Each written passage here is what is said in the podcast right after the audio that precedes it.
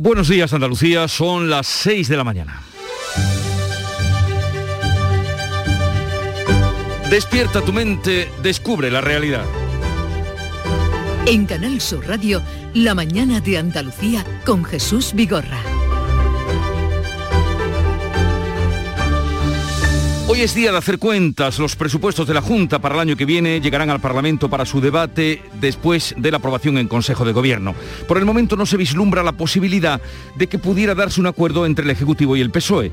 Ambas partes se acusan de no querer negociar, aunque dicen mantener abierto el diálogo, cosa harto difícil en este momento. Vox insiste en su cantinela de que el gobierno cumpla lo pactado para apoyar las cuentas. También en el Congreso se presentan hoy los presupuestos generales del Estado y aquí la ministra de Hacienda se las tendrá que ver frente a las siete enmiendas presentadas por la oposición todos piden la devolución de los presupuestos al corral, pero no tienen ninguna probabilidad en su empeño, ya que las cuentas del gobierno de Sánchez para 2022 superarán este trance con el apoyo de Esquerra Republicana, el PNV, Bildu y PDCAT, o sea, los mismos que le llevaron a la Moncloa. En este caso, el gobierno o al gobierno sí le salen las cuentas. En cambio, las cuentas de las pensiones no cuadran ante la llegada de la jubilación para los nacidos en el baby boom, la época de explosión demográfica de este país en los años 60. La bolsa de las pensiones está tiritando. Esa bolsa llegó a tener 68.000 millones de euros de fondos de reserva hace 10 años. Ahora no pasa de los 2.000. Echen cuentas y ya ven lo que va de ayer a hoy. Por eso el Ministerio de Seguridad Social ha propuesto un incremento de medio punto en las cotizaciones sociales durante 10 años a partir de 2023 para llenar la hucha de las pensiones y poder pagarlas. Por ejemplo, un trabajador con un sueldo de 1.000 euros vería incrementada su cotización en 5 euros a pagar entre el empleado y la empresa. Y en la cumbre del cambio climático que concluyó, lo hizo con un centenar de países firmando un pacto mundial para reducir las emisiones de metano de aquí a 10 años, aunque China, Rusia e India se mantienen irreductibles. O sea, lo de siempre, otra vez, dos mundos. En Canal Sur Radio, La mañana de Andalucía con Jesús Vigorra. Noticias. ¿Qué les vamos a contar con Carmen Rodríguez Garzón? Buenos días, Carmen. ¿Qué tal? Muy buenos días, Jesús. Pero comencemos por el tiempo. ¿Cómo Ah, viene? Pues viene todavía con cielos eh, nubosos, con precipitaciones, hoy en Cádiz, en las sierras béticas y en el interior oriental. Serán más intensas esa lluvia y persistentes a primera hora en el área del estrecho. Tampoco se descartan que llueva, se descarta que llueva, aunque de forma débil en el litoral mediterráneo, aunque irá remitiendo la nubosidad por la mañana, quedando los cielos poco nubosos, salvo en Cazorla y en las sierras béticas, donde va a continuar esa nubosidad y esas precipitaciones hasta la tarde. Bajan las temperaturas, lo vamos a notar hoy especialmente porque bajan en toda Andalucía de forma generalizada, un descenso que será localmente notable en el interior oriental, donde ya se van a producir heladas débiles en zonas altas. El viento del oeste o noroeste, fuerte con rachas muy fuertes en el litoral de Granada, en el poniente almeriense y también en zonas altas de la mitad oriental. Y ahora vamos a contarles cómo viene el día. Los presupuestos de la Junta para el año que viene serán aprobados hoy en el Consejo de Gobierno e iniciarán así su trámite parlamentario. Aunque a día de hoy el Ejecutivo de PP y Ciudadanos no cuenta con los apoyos suficientes para sacar las cuentas adelante. No se han roto las negociaciones con los socialistas, pero a tenor de lo dicho por unos y otros en las últimas horas el acuerdo se antoja complicado. El Gobierno asegura que el PSOE ha rechazado su oferta para avanzar en la negociación y los de Juan Espadas insisten que es el Ejecutivo el que se niega al diálogo. A mí me deja usted atónito porque la verdad es que este juego de, conversaciones y de dimes y diretes no cuadra muy mucho con la realidad que estamos viviendo del Partido Socialista. Lo primero que quiero decir es que dos no negocian si uno no quiere. Vox mantiene su uno a los presupuestos por los incumplimientos, aseguran, de los compromisos firmados. PP y Ciudadanos piden responsabilidad y altura de miras a la oposición. Quien sí parece tener garantizados los apoyos es el gobierno de Sánchez. Hoy comienza en el Congreso de los Diputados el debate de la totalidad de los presupuestos generales para 2022. Las enmiendas a la totalidad presentadas por siete grupos, entre ellos PP, Vox y Ciudadanos, serán rechazadas tras lograr el Ejecutivo de Coalición de PSOE y Podemos el respaldo de sus socios parlamentarios de Esquerra, de PNV y de Bildu, cuyos votos se servirán para que las cuentas sigan su curso en las Cortes. En cuanto a la reforma laboral, habrá derogación de la norma aprobada por el Partido Popular en 2012. Así lo comunicaba el Gobierno tras el encuentro ayer entre Pedro Sánchez y la vicepresidenta Calviño y Díaz. La titular de Trabajo de Unidas Podemos en el Senado aseguraba que todos en el Ejecutivo están en la misma onda. Esté usted tranquila porque el presidente Sánchez, la señora Calviño, el PSOE, Unidas Podemos y yo misma tenemos algo claro. Vamos a acabar con los errores de la política laboral del Partido Popular y vamos a mejorar la vida de los trabajadores y trabajadoras en nuestro país.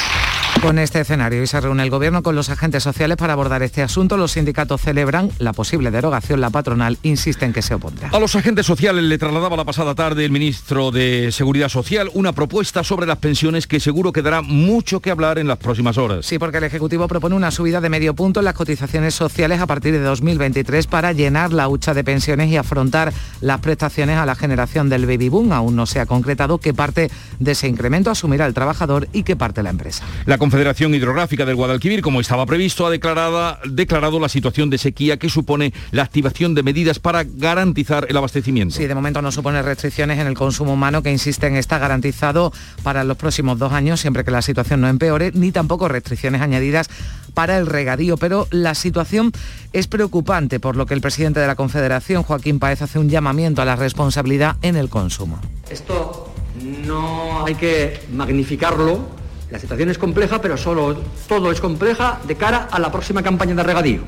¿El abastecimiento preocupa? Sí, porque tenemos poca agua, pero de momento está garantizado dos años pero sí que llegan buenas noticias en relación con la pandemia o su evolución. No ha habido muertes por coronavirus en Andalucía en las últimas horas. Y los contagios siguen descendiendo, 190 nuevos casos en 24 horas, son 84 menos que los notificados el día anterior. La tasa de incidencia vuelve a bajar, se sitúa en 34 casos por cada 100.000 habitantes. Sí crece algo el número de hospitalizados, son 167 pacientes ingresados con COVID, 40 están en cuidados intensivos. Y en deportes el Sevilla se complica mucho la clasificación para los octavos de final de la Champions tras perder 1-2 ante el Lille francés. El encuentro, ya lo veníamos diciendo, era prácticamente una final para los de Lopetegui que comenzaron ganando el partido en el Sánchez Pizjuán anoche con un gol de Ocampos, pero consiguió remontar el equipo francés ante un Sevilla que no reaccionó en la segunda parte. Se sitúa ahora con tres puntos como último clasificado y necesita al menos ganar los dos últimos partidos para apurar sus opciones de clasificación. El Betis viajará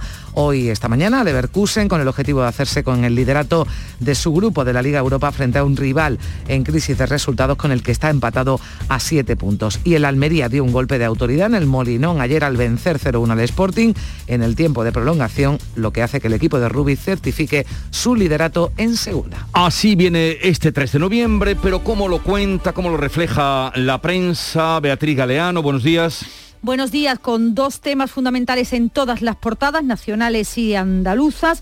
Por una parte, el aviso del ministro de Seguridad Social, de José Luis Escriba, que ha propuesto a los agentes sociales, lo estamos contando, un incremento de las cotizaciones a la Seguridad Social. Dice El Mundo, Escriba plantea subir la cotización 10 años para pagar las pensiones. ABC, Escriba propone subir un 0,5 las cotizaciones para hacer frente a las pensiones del baby boom. O El País, Escriba quiere que se cotice más para blindar las pensiones. El otro gran tema en la prensa, la sequía.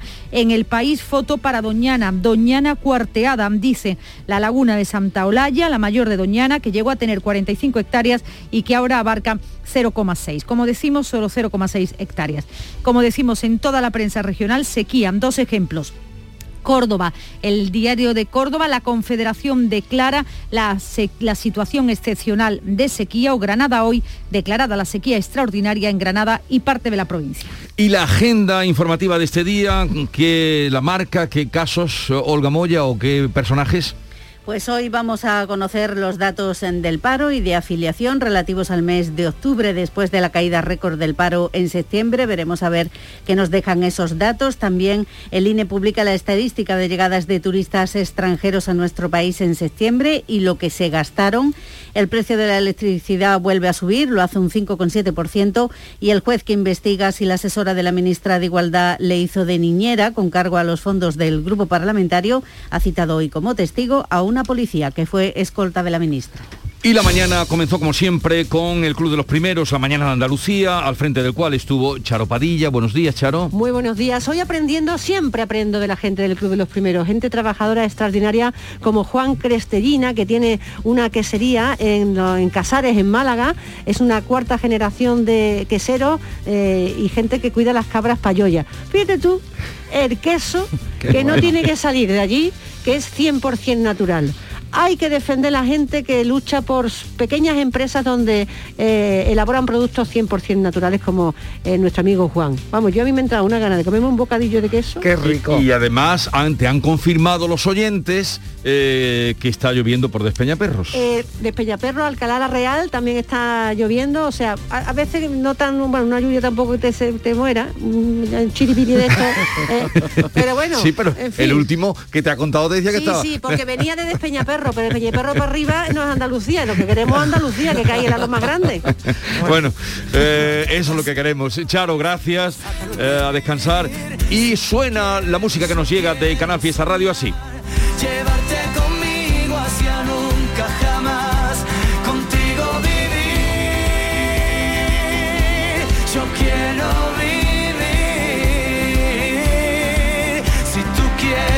Yo quiero vivir de Manuel Carrasco, que fue número uno allá por septiembre de 2016 en la emisora hermana de Canal Fiesta Radio.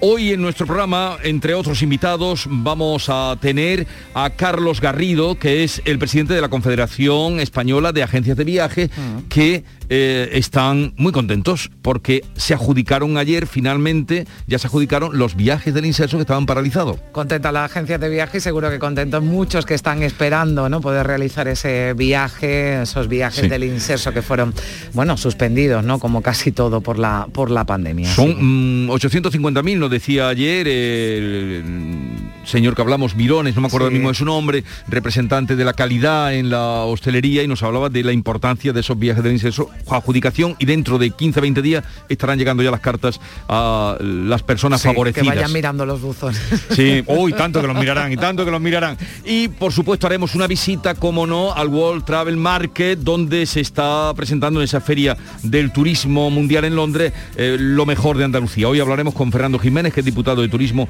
por Almería.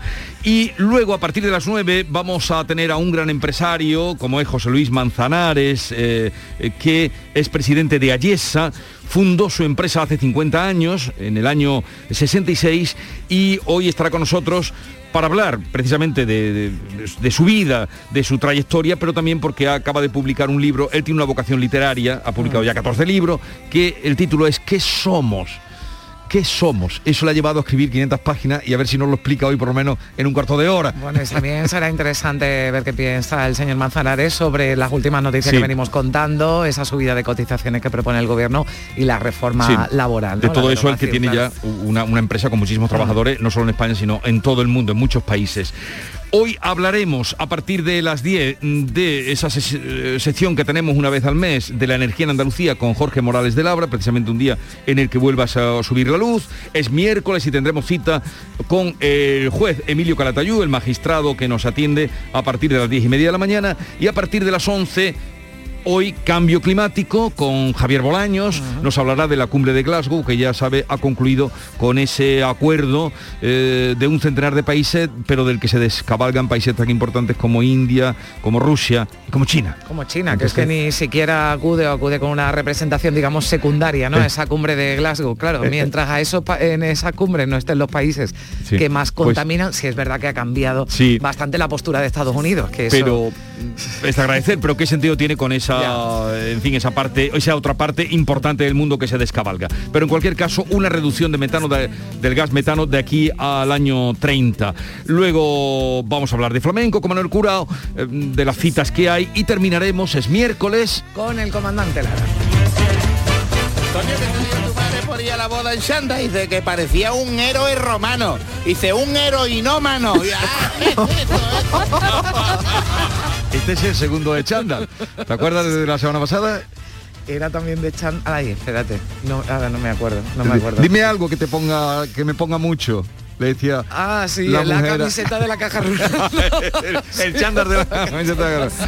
Eh, bien, pues terminaremos con el show del comandante Lara, ya lo saben. No el show, el show es su programa. Hoy el consultorio del comandante Lara al final Pero del que programa. monta un show en un, En minuto- momento. En un momento. En un momento. En la semana pasada lo juntamos con Kiki Ri- Rivera y fue muy divertido. Hoy no sé con quién pase por aquí. Bueno, pues exacto. Seguro que se apunta. Sigue ahora la información en Canal Sur Radio.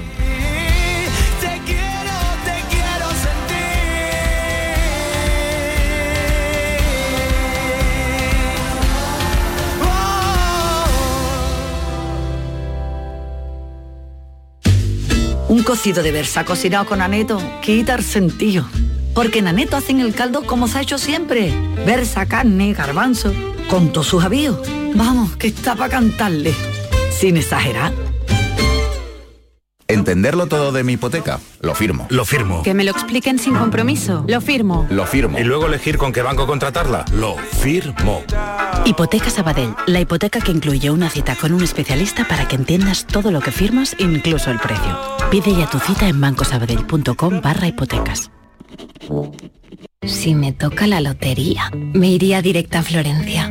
Con mi madre, que siempre ha soñado con ver de cerca al David en Miguel Ángel. Porque a veces cumplir tus sueños es cumplir el sueño de los demás. 6 de noviembre, sorteo extraordinario de la cultura con 105 millones en premios. Lotería Nacional. Loterías te recuerda que juegues con responsabilidad y solo si eres mayor de edad.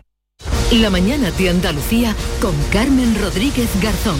Canal Sur Radio. 6 y 16 minutos de la mañana, a pocas horas ya de que se presenten los presupuestos de la Junta, la posibilidad de acuerdo se desvanece. El Gobierno asegura que los socialistas han rechazado su oferta para avanzar en la negociación y el PSOE insiste en que es el Ejecutivo el que se niega al diálogo. Ninguna de las partes da por rota las posibilidades de entendimiento, pero lo cierto es que el acuerdo está cada vez más lejos. Vamos primero con los argumentos del Ejecutivo. Olga Moya.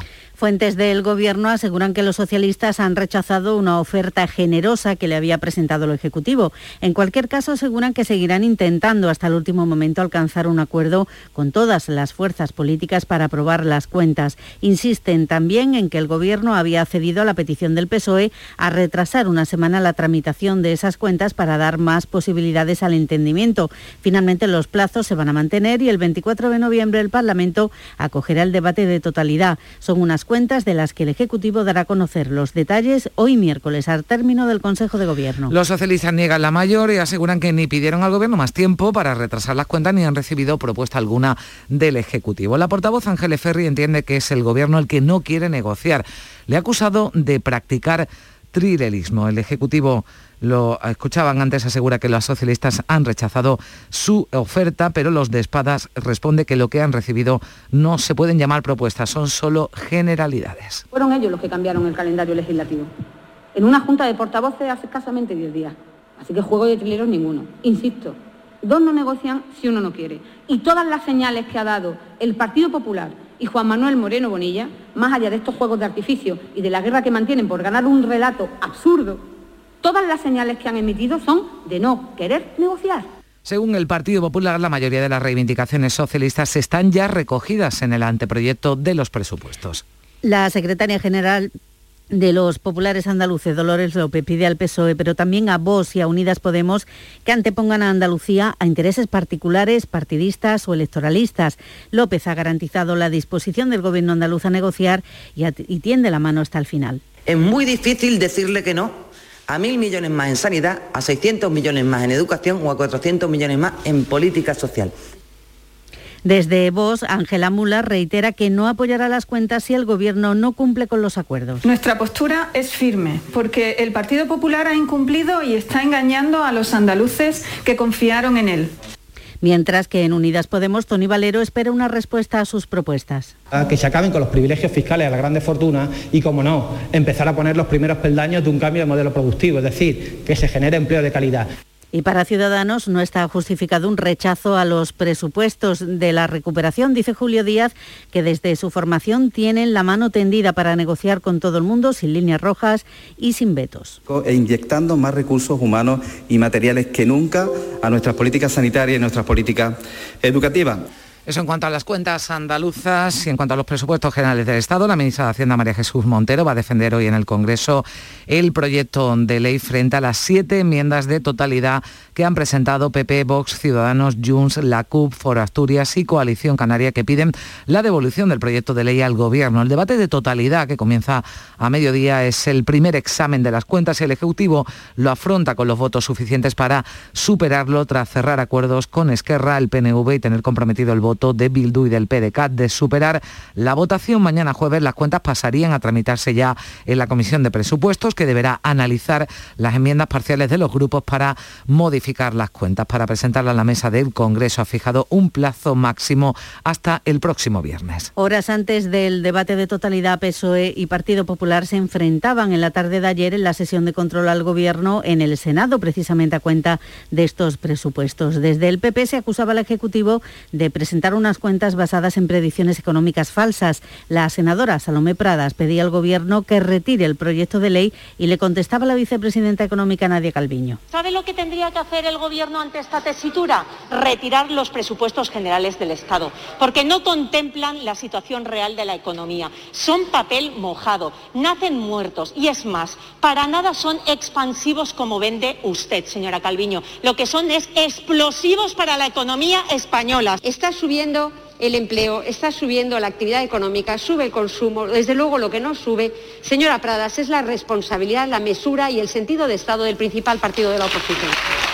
Será el líder del PP, Pablo Casado, quien defenderá este miércoles la enmienda a la totalidad que ha presentado su grupo, lo que muestra la importancia que da al debate sobre el proyecto de presupuestos, que entienden los populares que nace muerto al tener como base unas predicciones económicas que tachan de infladas y ante el incremento también de la inflación. El Gobierno está comprometido, por otro lado, con la derogación de la reforma laboral de 2012, en los términos que establece el acuerdo de coalición y también el plan de recuperación enviado a Bruselas. Así lo expresaba Moncloa en un comunicado difundido tras la reunión que mantenía ayer el presidente Sánchez con las vicepresidentas de Trabajo y de Economía. Un comunicado que contrasta con las palabras pronunciadas por Sánchez, ya saben, el pasado domingo en Roma, cuando señaló que ve necesario reconstruir algunas cosas de las que cree que se hicieron mal en la reforma aprobada en el 2012 por el gobierno del PP, pero ahí no mencionaba el término derogar, un verbo que también le costaba pronunciar a la portavoz del Ejecutivo, Isabel Rodríguez, tras el Consejo de Ministros. Prefiere hablar de mantener pactos de gobierno sería muy pobre mm, eh, dirigirnos o referirnos a, lo que está planteando el Gobierno eh, simplemente en una cuestión semántica. Cualquier nueva normativa en relación a la reforma laboral implica la derogación de la anterior. Y jurídicamente, técnicamente, no se puede producir una derogación sin nada alternativo.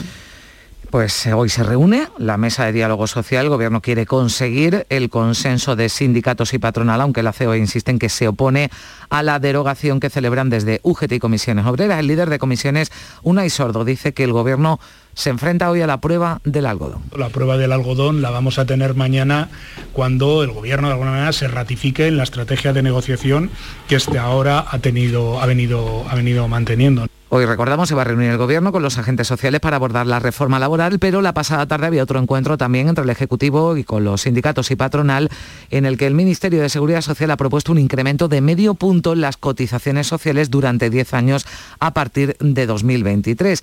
Quieren llenar la hucha de las pensiones y garantizar las prestaciones de la generación del baby boom, es decir, de los nacidos entre finales de la década de 1950 y mediados de la de 1970. No está fijada la subida definitiva de esas cotizaciones sociales, puesto que será fruto de las negociaciones con los agentes sociales. Tampoco que parte de ese incremento será aportado por la empresa y que parte por los trabajadores. El incremento propuesto de medio punto de las cotizaciones supondría abonar 10 euros extra al mes en el caso de un trabajador con un sueldo medio, una cuantía que se reduciría a 5 euros al mes para uno mileurista. Son las 6 y 24 minutos. Hablamos de esa decisión de la Confederación Hidrográfica del Guadalquivir, que ha declarado la situación de sequía que supone la activación de medidas para garantizar el abastecimiento. Afecta al 80% de la cuenca, incluye a los 17 embalses del llamado Sistema de Regulación General y también a otras 10 unidades territoriales en las provincias de Sevilla, Córdoba, Granada y Jaén y lleva asociado la petición al Gobierno de un decreto de sequía, como eh, explicaba tras esa decisión el presidente de la Confederación, Joaquín Páez. En el decreto de sequía pudiera haber, pudiera haber ayuda de, de índole económica para intentar paliar los efectos de la sequía. Nosotros vamos a trabajar en esa comisión para que con todos los usuarios lleguemos a la mejor conclusión de lo que hay que pedir. Agricultores y regantes no quieren caer en el alarmismo porque estamos al inicio del año hidrológico y la situación aún puede mejorar, pero los embalses, recordamos, están al 26% de su capacidad después de ocho años de periodo seco y la posibilidad de tener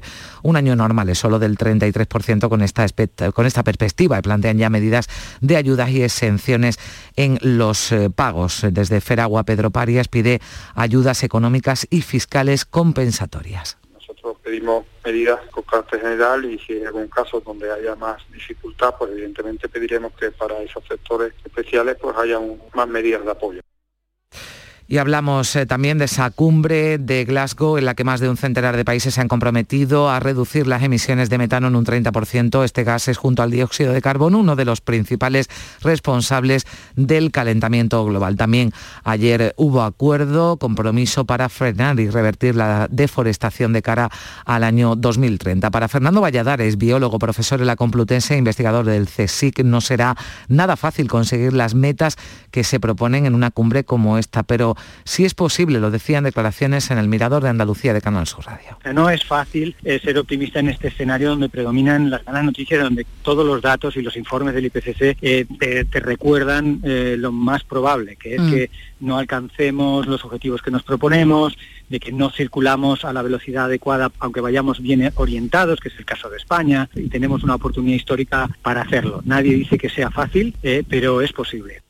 Y buenas noticias, lo decíamos al principio, en cuanto a la evolución de la pandemia del COVID en Andalucía, no ha habido muertes por coronavirus en nuestra comunidad en las últimas horas y los contagios siguen descendiendo. Este martes la Consejería de Salud informaba de 190 casos en 24 horas, son 84 menos que los notificados el día anterior. Sí crece el número de hospitalizados en nuestra comunidad. Hay 167 pacientes con COVID, de los que 40 están en la UCI. La incidencia acumulada en Andalucía vuelve a bajar, se sitúa en 34 casos por cada 100.000 habitantes en los últimos 14 días, una tasa que es de algo más de 49 casos en España. El Ministerio de Sanidad notificaba este pasado martes casi 6.000 nuevos contagios y 55 fallecidos. La Consejería de Salud mantiene una vigilancia muy importante de la evolución de la pandemia, con esa subida muy lenta de la incidencia también ante la llegada de los virus respiratorios del invierno como la gripe que van a coincidir con el COVID. Por tanto, se puede complicar,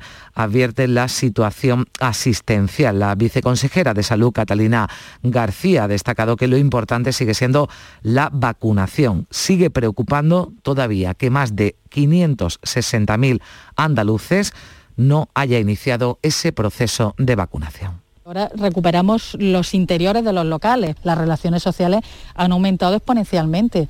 Todo eso influye en el contagio no solo de COVID, sino de otras enfermedades respiratorias. El año pasado vimos lo que pasó con la gripe, con lo cual precaución y prevención porque así tenemos que vivir. Pero tenemos herramientas, lo vuelvo a repetir, las herramientas son mascarilla y vacunación COVID. Son las seis casi 28 minutos. Vamos ya con el deporte que nos deja esa derrota del Sevilla que le complica mucho la clasificación para octavos en la Champions. Antonio Camaño. Se complica mucho la clasificación el Sevilla en la Liga de Campeones después de fallar en el día de ayer ante el Lille. Derrota ante el conjunto francés 1-2 en un partido que se le puso de cara en un buen inicio con el gol de Ocampos y una vez más otro penalti ponía la igualada y la remontada del conjunto francés en la segunda parte dejaba cao el Sevilla que no ofreció nada de fútbol en la segunda mitad. Quiere levantar Lopetegui a los suyos y pensar ya no en la Liga de Campeones sino la competición doméstica, lo que está por venir, el derby del próximo domingo ante el Betis. Empieza el derby y lógicamente trataremos de primero recuperar recuperarnos bien mentalmente, segundo físicamente y ordenar un poco la cabeza de cara a un partido, lógicamente, que todos sabemos cuál es. Y también hubo jornada en segunda división y jugó un andaluz, el Almería, que además dio un golpe de autoridad en el Molinón al vencer 0-1 al Sporting en el tiempo de prolongación, lo que hace que el equipo de Rubí certifique su poderío en segunda y sobre todo refuerza su liderato al frente de la tabla. El gol de Lazo da tres puntos fundamentales a los hombres de Rubí. Un entrenador que lo tiene claro Inicio espectacular, pero los pies en el suelo. Sin lugar a dudas estamos teniendo un inicio de ensueño, pero también el que les habla sabe de la dificultad de que es ganar cada partido y en el vestuario no voy a dejar que entren otras dos palabras que no sea humildad y más trabajo.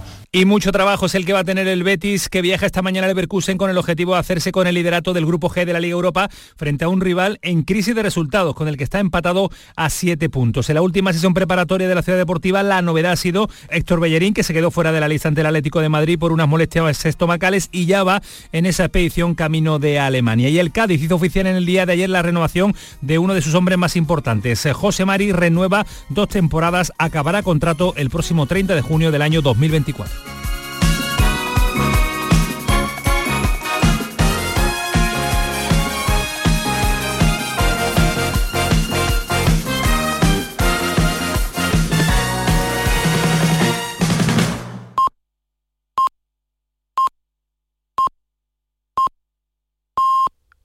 Andalucía son las seis y media de la mañana. La mañana de Andalucía con Jesús Vigorra. Y a esta hora les ponemos al día en un par de minutos con el resumen de titulares. Los presupuestos de la Junta para 2022 llegan hoy al Parlamento después de que los apruebe el Consejo de Gobierno. Se aleja la posibilidad de acuerdo entre el Ejecutivo y el PSOE. Ambas partes se acusan de no querer negociar, aunque mantienen abierta la puerta al diálogo. Vox insiste en que el Gobierno cumpla lo pactado para apoyar las cuentas. En el Congreso, la ministra de Hacienda defiende los presupuestos generales del Estado frente a los siete enmiendas presentadas por la oposición. PP, Vox, Ciudadanos, Junts, la CUF, Asturias y Coalición Canaria piden la devolución del proyecto de ley al Gobierno que superará el debate de totalidad gracias al apoyo de Esquerra, el PNV, Bildu y el PDCAT. El Gobierno mantiene que va a derogar la reforma laboral de 2012 en los términos que establece el acuerdo de coalición. Así lo había exigido Unidas Podemos, mantener ese término derogar después que el presidente asegurara el domingo en Roma que solo sería necesario reconstruir algunas cosas. Hoy el Ejecutivo se reúne con patronal y sindicatos. El PSOE celebra este fin de semana en Torremolinos su decimocuarto Congreso Regional. Es el primer conclave de los socialistas andaluces sin estar en el gobierno de la Junta. Lo inaugura el sábado la ministra María Jesús Montero, lo clausura el domingo Juan Espadas y Pedro Sánchez. La Confederación Hidrográfica del Guadalquivir declara la situación de sequía. Afecta al 80% de la cuenca, incluyendo 17 embalses del sistema de regulación general. Se pondrán en marcha medidas para garantizar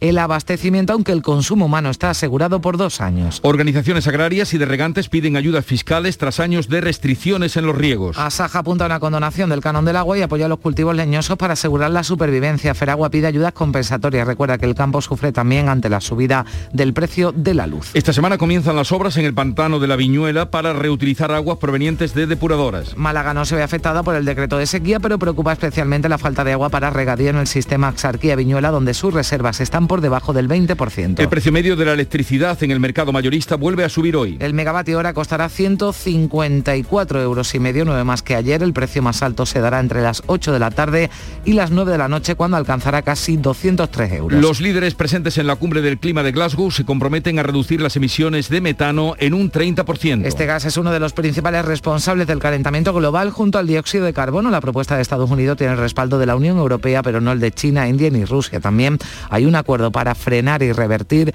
la deforestación de cara al año 2030. La incidencia acumulada de coronavirus en Andalucía vuelve a bajar y se sitúa en 34 casos por cada 100.000 habitantes. No ha habido muertes por coronavirus en Andalucía en las últimas horas. Los contagios siguen descendiendo. Este martes la Consejería de Salud informaba de 190 casos en 24 horas, 84 menos que el día anterior. Finaliza hoy en Londres la World Travel Market, donde se han presentado los campeonatos del mundo de badminton de Huelva 2021. Se celebran del 28 de noviembre al 14 de diciembre y por primera vez coinciden con el Campeonato Mundial Absoluto y el Senior de Badminton. Se darán cita en Huelva más de 2.000 participantes de 65 países.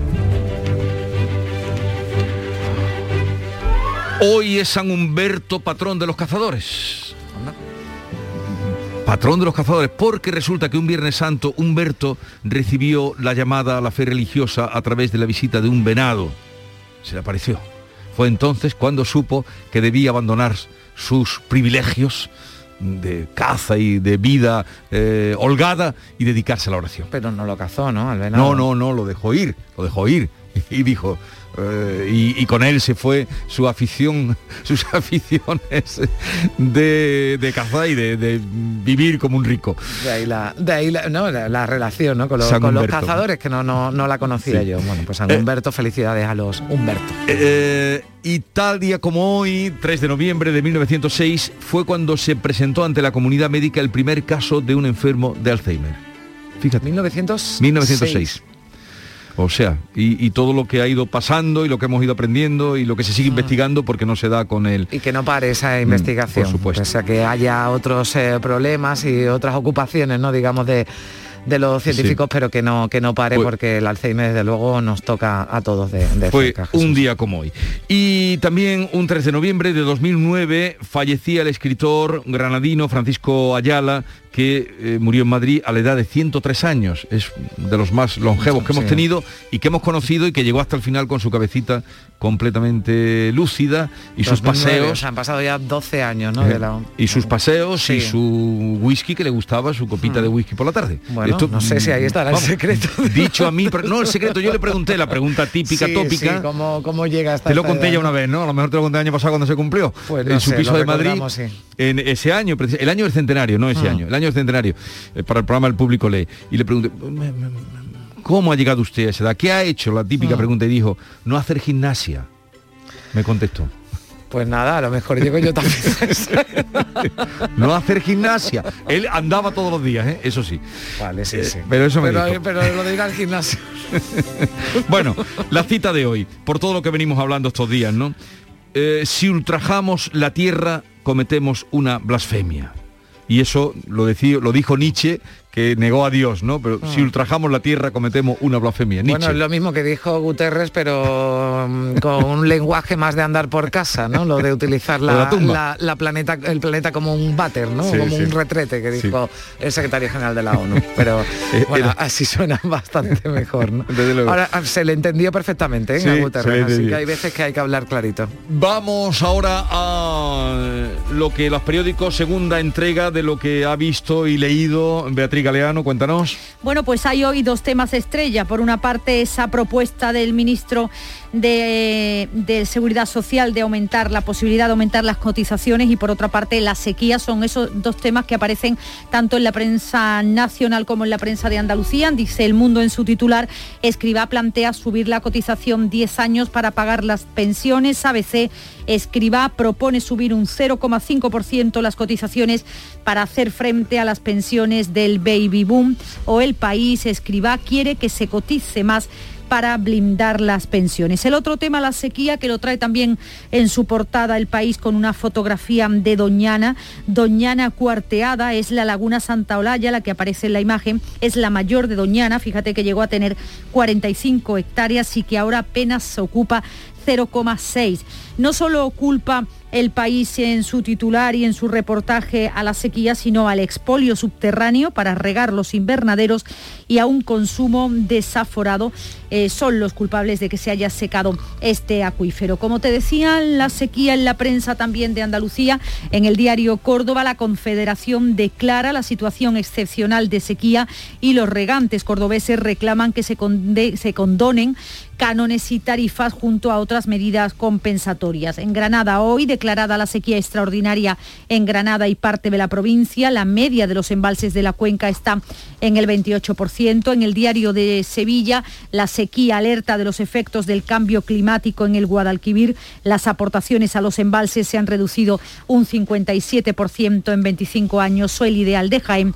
El nivel de los embalses de Jaén llega a su mínimo en ocho años. Preocupa también la información que aparece en el Huelva Información, el personal sanitario sufre 97 agresiones en solo nueve meses. En el sur de Málaga, la crisis en la distribución de bebidas amenaza las ventas para Navidades. Cada día aparece un nuevo producto que parece que está amenazado por la distribución. Y en la voz de Almería recuerda hoy sus problemas de comunicación históricos. Almería suma casi dos años con menos vuelos y trenes. Por último, termino con Diario de Cádiz, Ayuntamiento y Zona Franca no ven un nuevo estadio para el Cádiz. Ayer, bueno, pues sigue esa polémica tras la propuesta del club cadista de querer eh, mudarse y de querer tener un nuevo estadio. El gobierno de Kichi dice que cualquier proyecto tiene que ser compatible con las necesidades de la ciudad. Veremos a ver en qué queda. Bueno, aquí en, en Cádiz desde luego se extienden los conflictos, el del carnaval y el del estadio son bastante recurrentes. en fin. El del carnaval dura todavía y, ahora queda. dicen eh, Yuyu hablaba el otro día de la maldición de de que podría venir la maldición del estadio. Porque no Que ha de- ganado el desde que han cambiado el nombre que no gana. No, claro. la maldición del Carranza. La maldición de Carranza. Título para una película. Ya me parece que tiene más que ver con el juego del Cádiz que con el nombre del estadio, pero bueno, no quiero que nadie se ofenda. 6.39 minutos de la mañana sigue la información en la mañana de Andalucía. El podólogo puede realizar tratamientos quirúrgicos que afectan al pie. Puede diagnosticar, tratar y prevenir cualquier patología relacionada con los pies, así como prescribir medicación. Igualmente puede realizar pruebas diagnósticas radiológicas o ecografías en el pie. Ponte en manos de profesionales sanitarios titulados en podología. Colegio Profesional de Podólogos de Andalucía. Entenderlo todo de mi hipoteca. Lo firmo. Lo firmo. Que me lo expliquen sin compromiso. Lo firmo. Lo firmo. Y luego elegir con qué banco contratarla. Lo firmo. Hipoteca Sabadell, la hipoteca que incluye una cita con un especialista para que entiendas todo lo que firmas, incluso el precio. Pide ya tu cita en bancosabadell.com barra hipotecas. La mañana de Andalucía. Canal Sur Radio. Son las 7 menos 20 minutos. eh, seguimos con la crónica política porque los socialistas andaluces van a celebrar el próximo fin de semana su congreso número 14 en Torremolinos para elegir a la ejecutiva que va a acompañar al secretario general Juan Espada. Va a ser el primer cónclave del PSOE andaluz sin estar en el gobierno y también el primero sin informe de gestión, un documento con el que se inician todos los congresos socialistas y que sirven para dar cuenta de la acción de la ejecutiva en el último mandato. Un documento que le correspondería a la dirección saliente, la que encabezaba Susana Díaz y con la que el PSOE perdió la Junta, pero en Torremolinos no será así. Lo explican en que la elaboración le corresponde al entonces secretario de organización que dimitió del cargo y su lectura a Susana Díaz que ya no es líder del partido. Lo explicaba ayer la portavoz y coordinadora del Congreso Ángeles Ferriz. Yo no soy la secretaria de organización de la anterior ejecutiva y como comprenderéis no voy a asumir unas funciones que no me otorgaron mis compañeros en su día. Entonces, ¿yo qué puedo hacer como coordinadora del Congreso? Un informe político de la situación del PSOE de Andalucía, que es lo que yo voy a hacer. Sí, va a presentar un informe político sobre el presidente del partido. El, PSOE quiere que este Congreso regional sea de unidad y para evitar el conflicto en la elección de los líderes provinciales va a integrar en la nueva dirección a los secretarios generales que han dado un paso al lado para favorecer las listas eh, unitarias. Abren el sábado este conclave la ministra María Jesús Montero y la vicesecretaria del partido Adriana Lastra cierran los secretarios generales Juan Espadas y Pedro Sánchez. Una candidatura de integración, así define el alcalde de Rota, Javier Ruiz Arana, su propuesta de encabezar la Secretaría Provincial del PSOE gaditano, puesto al que se presenta y que tendrá que disputar con el alcalde de San Roque, Juan Carlos Ruiz Boix. La ruptura del PSOE gaditano tiene remedio, así lo entiende Ruiz Arana, cuyas dotes de integración pone al servicio del PSOE para lograr una candidatura fuerte y plural que agrade a los eh, votantes, a, a todo, una decisión que comunicaba dos días después de la renuncia de Irene García a la reelección como secretaria del partido en Cádiz. hay que ilusionar, hay que conseguir que los militantes y las militantes de este partido se sientan amparados y sobre todo representados en las propuestas que se van a realizar. Y creo además que en estos años en mi trabajo, eh, mi trayectoria en el partido siempre he sido una persona de tender puente, siempre he sido una persona de diálogo, con capacidad para hablar con todo y creo que ahora mismo es lo que se necesita En el Partido Popular, la presidenta madrileña Isabel Díaz Ayuso ha asegurado este martes que su afán es unir y entenderse con la dirección nacional de su partido tras presentar su candidatura para liderar a los populares madrileños al tiempo que ha asegurado que ella y el alcalde de Madrid y portavoz nacional del partido, José Luis Martínez Almeida, son un tándem y se entienden a la perfección. Y lo que tengo claro es que somos dos compañeros de partido, que nos entendemos, que nos respaldamos y le aseguro que es lo que vamos a seguir haciendo. Yo lo que quiero, y es lo que tengo ilusión, es en dar este paso adelante por coherencia, porque creo que es bueno, Ayuso respondía así preguntada sobre varias informaciones que afirmaban el rechazo de Almeida a su candidatura, la candidatura de Ayuso extremo que el alcalde de Madrid desmentía este martes tajantemente. Tengo que decir que no es cierto, que esa frase que se me atribuye no es cierta y que yo no he dicho que, eh, creo que la frase es que Isabel Díaz Ayuso no puede ser la presidenta del Partido Popular de la Comunidad de Madrid.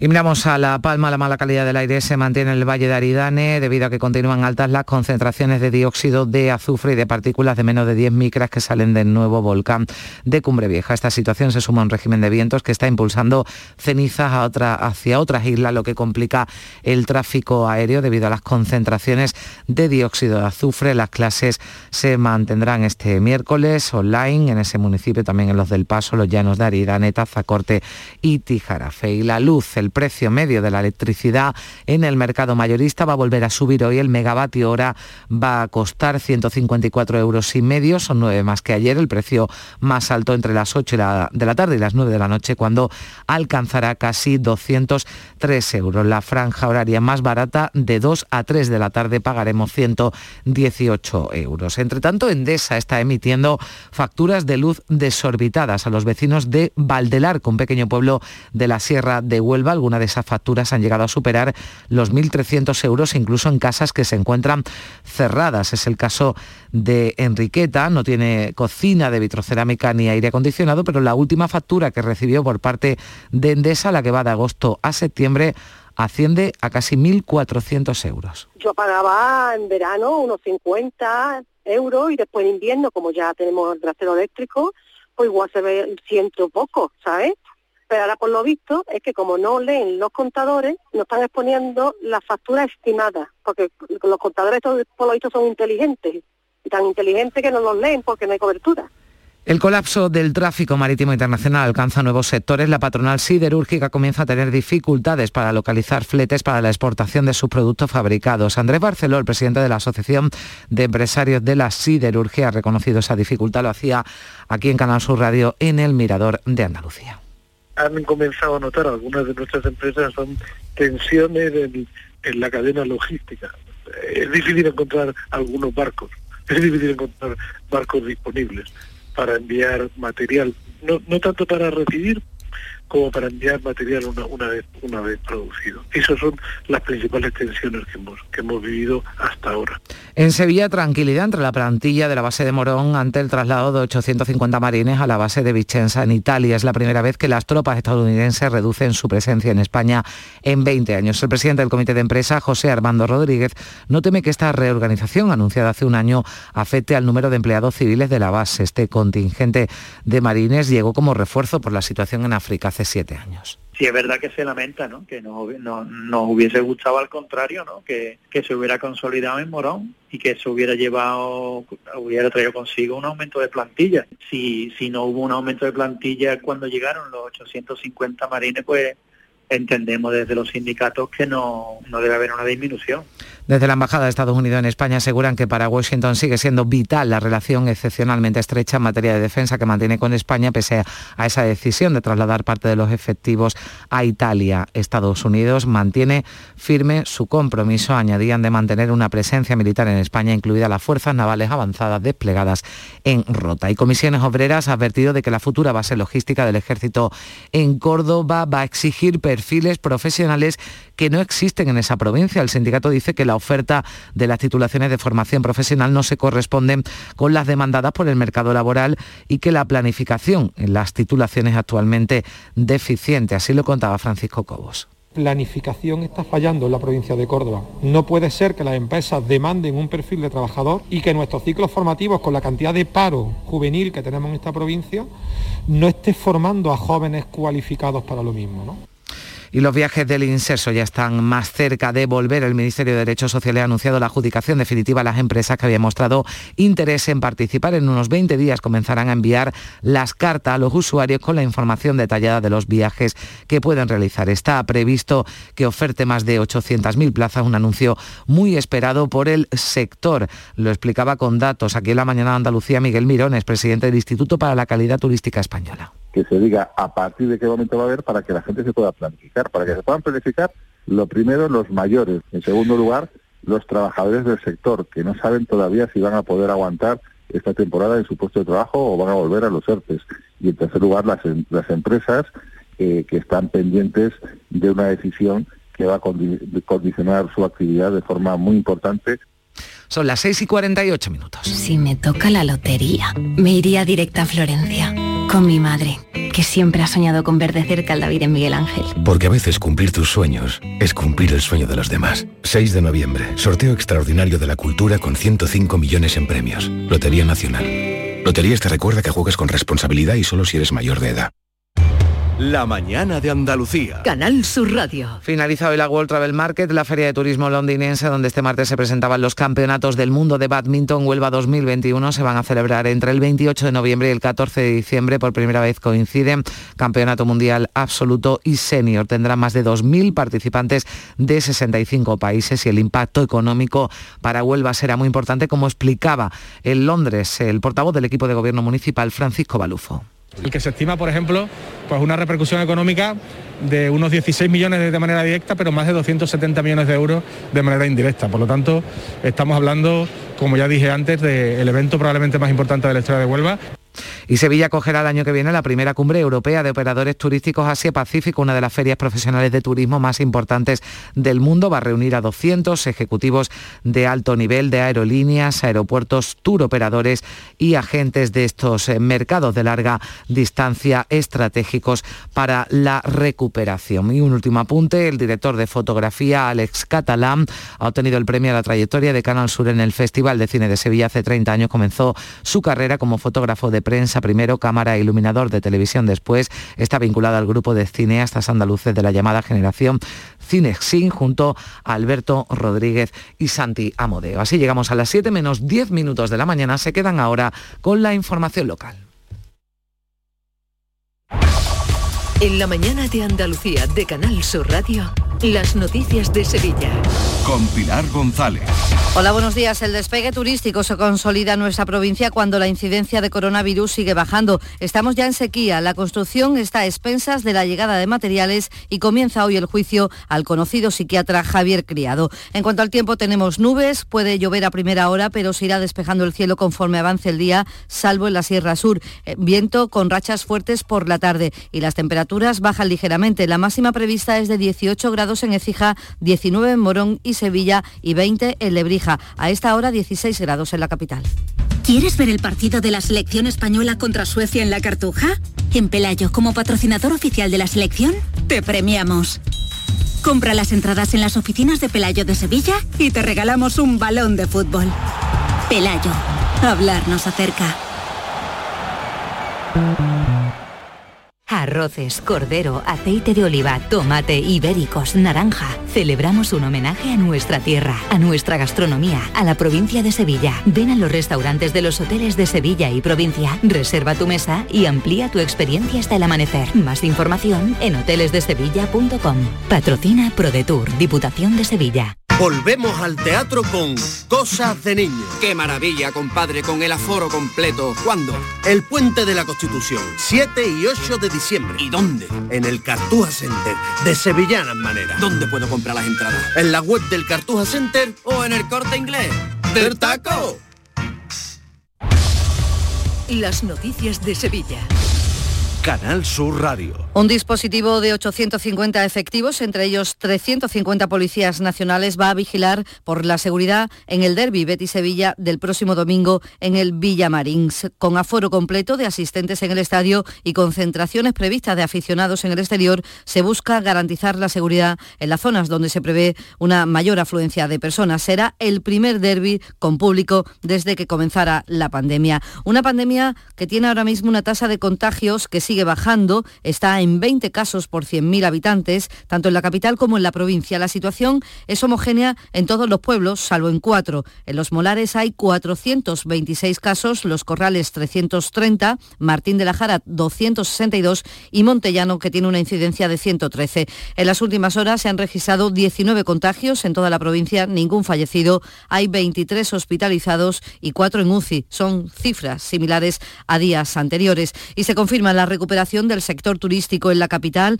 La ocupación hotelera durante el puente ha rozado el 90% y hasta el jueves permanecerá atracado en el Muelle de las Delicias el crucero Europa. Es uno de los más grandes que ha llegado hasta la ciudad con más de 500 personas entre viajeros y tripulantes.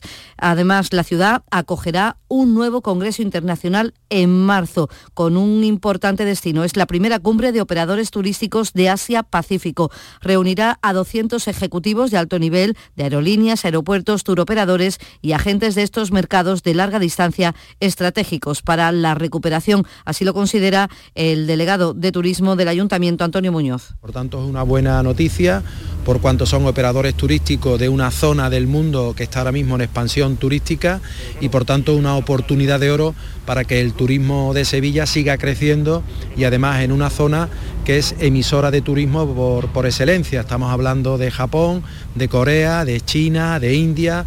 La Confederación Hidrográfica del Guadalquivir ha declarado finalmente el estado de sequía en el 80% de la cuenca, que está al 26% de su capacidad, aunque los pantanos de la provincia de Sevilla están en torno al 40%. De momento no habrá restricciones. Se ha pedido al Gobierno que apruebe un decreto que permita paliar los efectos de la sequía. El presidente de la Confederación, Joaquín Paez, admite que la situación es preocupante. Para la próxima campaña de regadío se van a implantar medidas de ahorro y se hace un llamamiento a la responsabilidad en el consumo y ha puesto a la ciudad de Sevilla como ejemplo de ahorro en el abastecimiento de agua. La ciudad de Sevilla es una de las ciudades que mejor uso hace el agua en abastecimiento.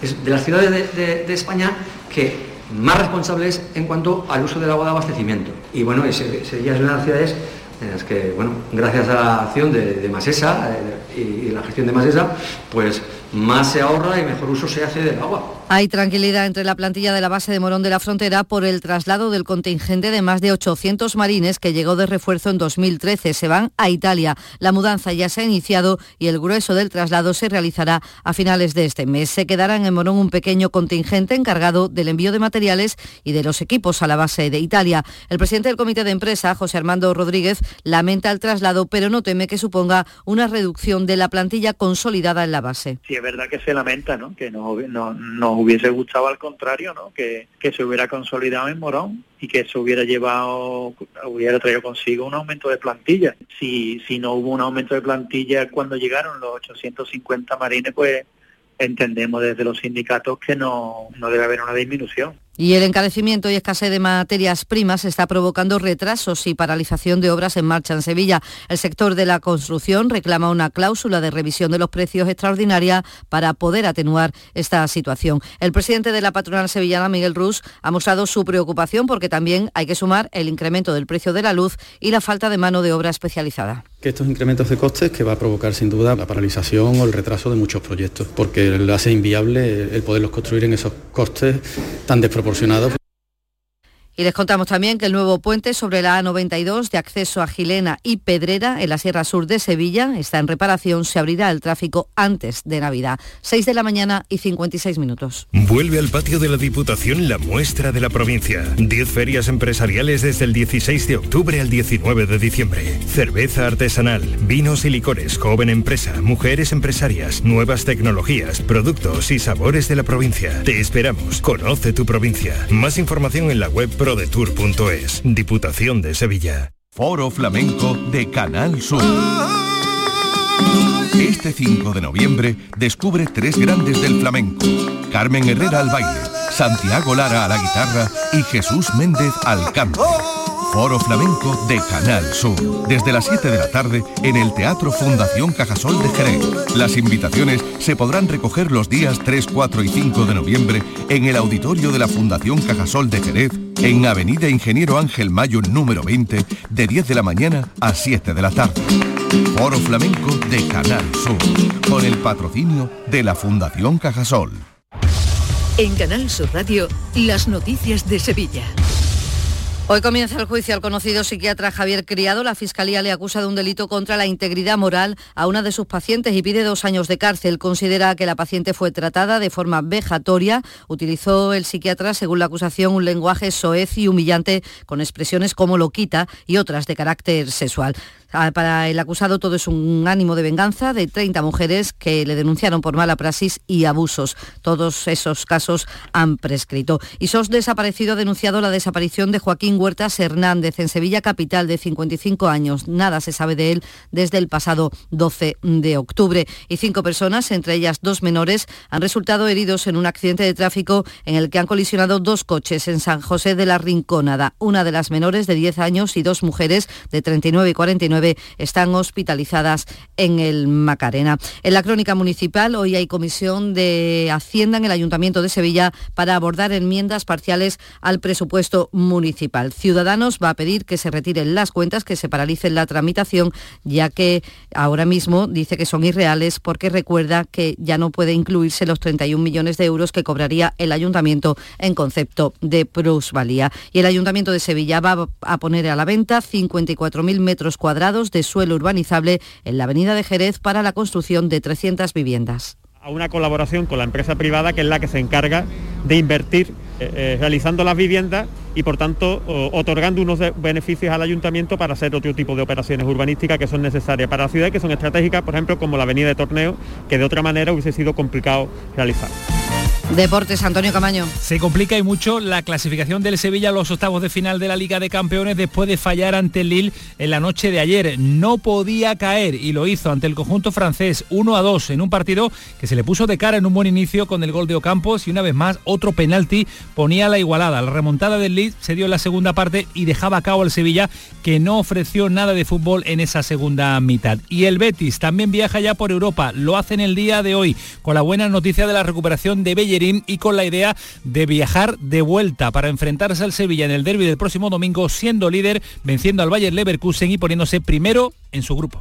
A esta hora 15 grados en la Algaba, 14 en Cantillana, 12 en Estepa, 16 grados en Sevilla.